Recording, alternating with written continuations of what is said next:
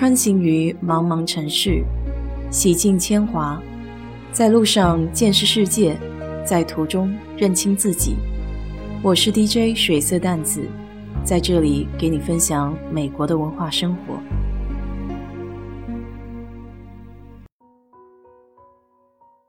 周六开车一天来回七个多小时，去了德州靠近奥斯汀的一个小镇，叫 Salado。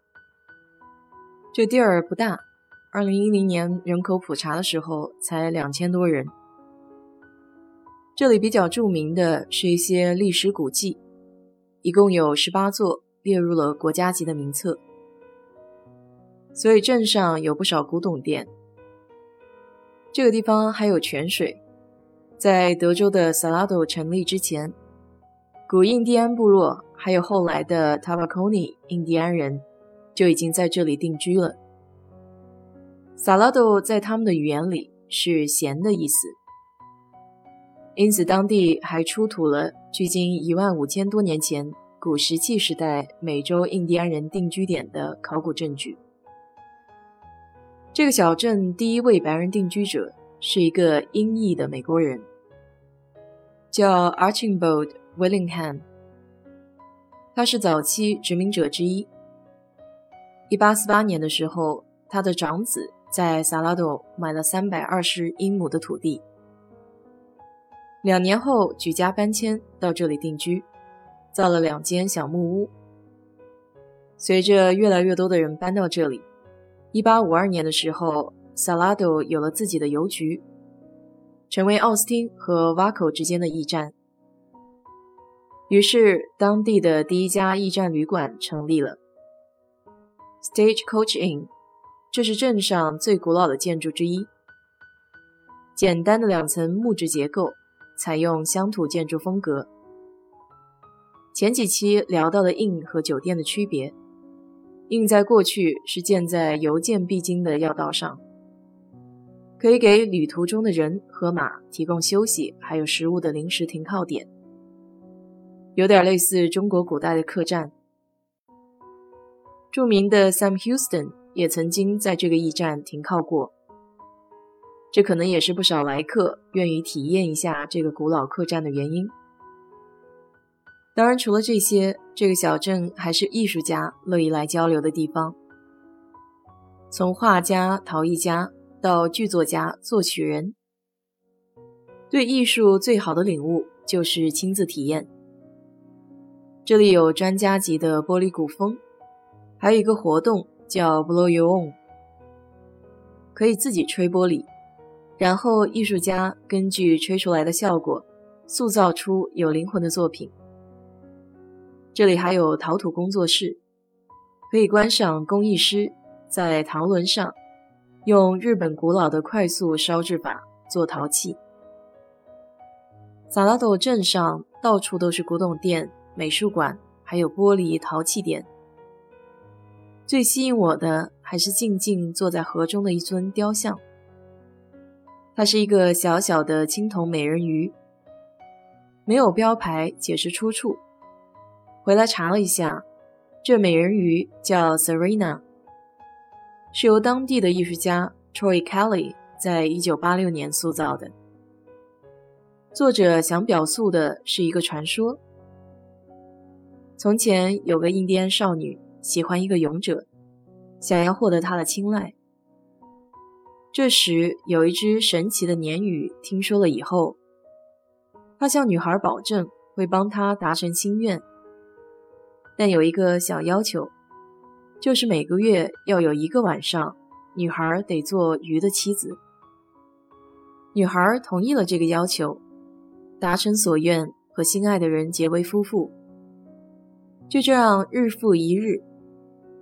可有一天晚上，女孩在水中的时候，被一个渔夫勾到了美人鱼的尾巴。她很着急的想要解开钩子，结果被路过的丈夫看到了。她的丈夫非常的生气，抛弃了这个女孩。于是她就变成了一尊哭泣的美人鱼。看来这美人鱼的故事，不论是哪个版本，都脱离不了悲剧。那有故事的地方一定少不了酒。我刚开到镇子的门口，就看到了一个巨大的旧谷仓，上面写着 Barrel Brewing Company，是个精酿啤酒厂。从烤椰子酿制的烈性黑啤酒，到以当地美人鱼传说命名的 Evil Catfish IPA，口味可以说是千奇百怪。来上几杯，再到古董店里转转。就看啥啥都美了。除了当地的啤酒，这里还盛产德州的葡萄酒，以甜美出名。萨拉多还有一出有名的户外音乐剧，叫《萨拉多 Legend》（萨拉多传奇）。这出音乐剧的成功，还挽救了当地一个管理剧场的非营利组织。一九七九年成立的 Table Rock。在三年以后就陷入了困境。当地的儿童作家 Jackie Mills 为了重振这个组织，倾囊相助，她的银行存款只剩一块三毛四。后来，在她的丈夫商会会长 Denver Mills 和社区的帮助下，她开始研究萨拉多的历史，以音乐会为基础，创作了《萨拉多传奇》。当音乐剧开始排练的时候，需要三十五名演员。可原来住在这里老一辈的后代也想参加，所以 Jackie 还特地为他们写了一个篇章。这时候演员的人数已经达到了七十五个人。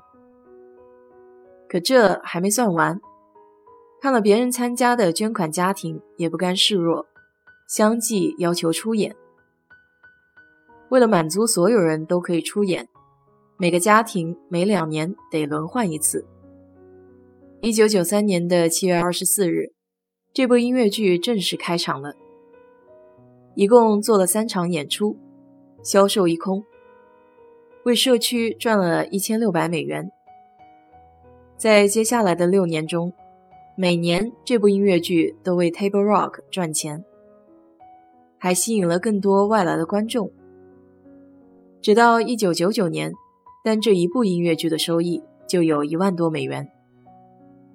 对于当时只有一千多人的小镇子来说，这已经是一笔不菲的收入。那天和朋友聊天，正好说到旅游出行，我比较喜欢自驾，其中一个重要的原因就是非常乐意游览这些坐飞机完全不可能观察到的小镇子。在我眼里。这是完全不一样的体验。将来如果有时间的话，你来美国可以开车慢慢逛一下，或许会有别样的收获。好了，今天就给你聊到这里。如果你对这期节目感兴趣的话，欢迎在我的评论区留言，谢谢。